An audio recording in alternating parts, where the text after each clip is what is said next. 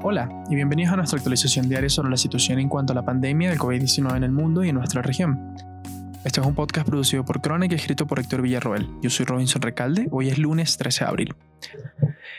A nivel mundial ya se observan 1.922.195 casos confirmados de COVID-19 y en la jornada de hoy se han diagnosticado 69.830 casos nuevos.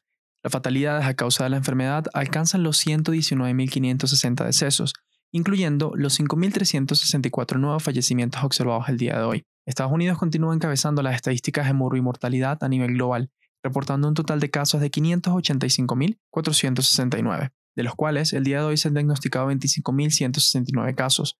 En cuanto a mortalidad, ya se observan 23.592 fallecimientos totales en la nación norteamericana, y en la jornada se han reportado 1.487 decesos, lo que corresponde a casi una cuarta parte de los fallecimientos nuevos a nivel global.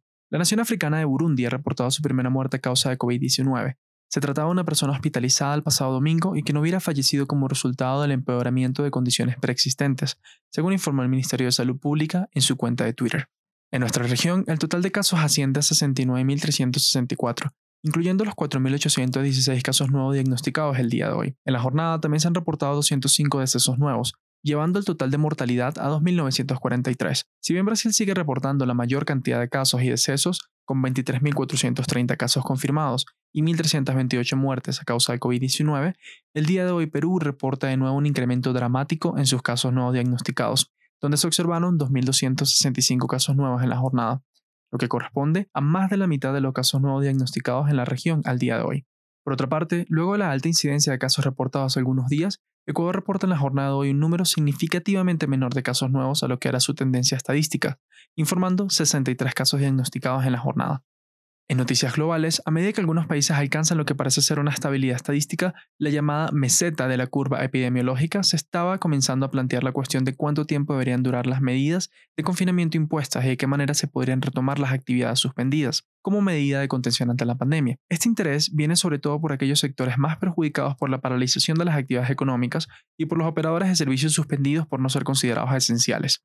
En este sentido, los expertos de salud a nivel mundial operan bajo un cierto consenso de que las medidas puestas en lugar para contener la diseminación de la enfermedad son un método de mitigar el impacto, que eso se refleja en la disminución de la incidencia de la enfermedad, pero que la solución a largo plazo radica en el desarrollo exitoso de una vacuna, por lo que la reanudación de las actividades de manera imprudente podría provocar la involución del contexto nacional o local del país que relaje prematuramente sus medidas de contención.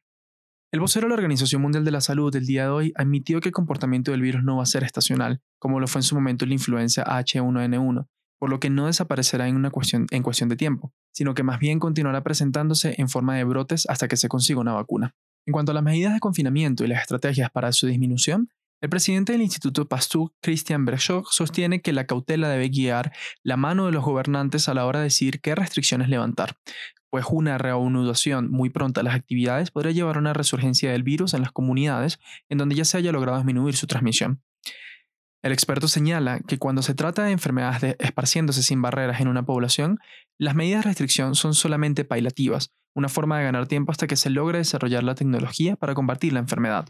El director general de la OMS hizo una observación similar cuando hizo los mandatarios de sus Estados miembros a tomar en cuenta que la enfermedad presentará una tendencia a aparecer en focos y que la reanudación de la circulación social ininterrumpida se vería acompañada de nuevos brotes que pondrían en riesgo a la comunidad de cada país a una nueva diseminación masiva.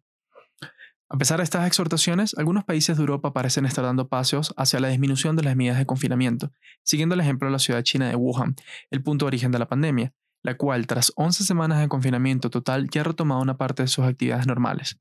Austria declaró que permitirá que los negocios pequeños que habían sido ordenados a cerrar sus puertas recibieran autorización para reabrir a partir de esta semana, mientras que Dinamarca decidió la reapertura de guarderías, preescolares y escuelas primarias desde el 15 de abril.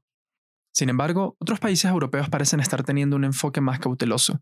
Francia anunció la extensión de sus medidas de confinamiento hasta, por lo menos, el 11 de mayo, mientras que el Reino Unido todavía no ha definido cuándo terminarán las restricciones impuestas en su territorio.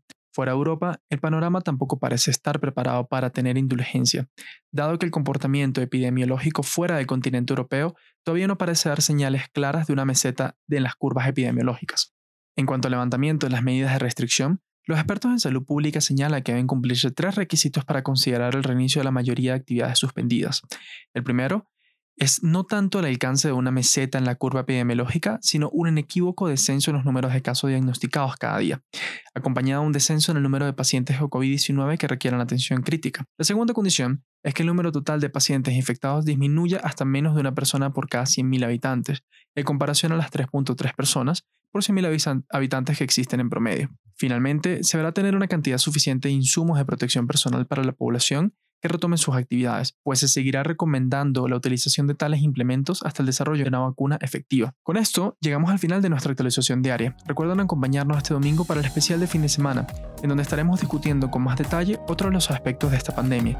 Recuerden protegerse a ustedes y a sus familias. Les habló Robinson Recalde. Hasta mañana.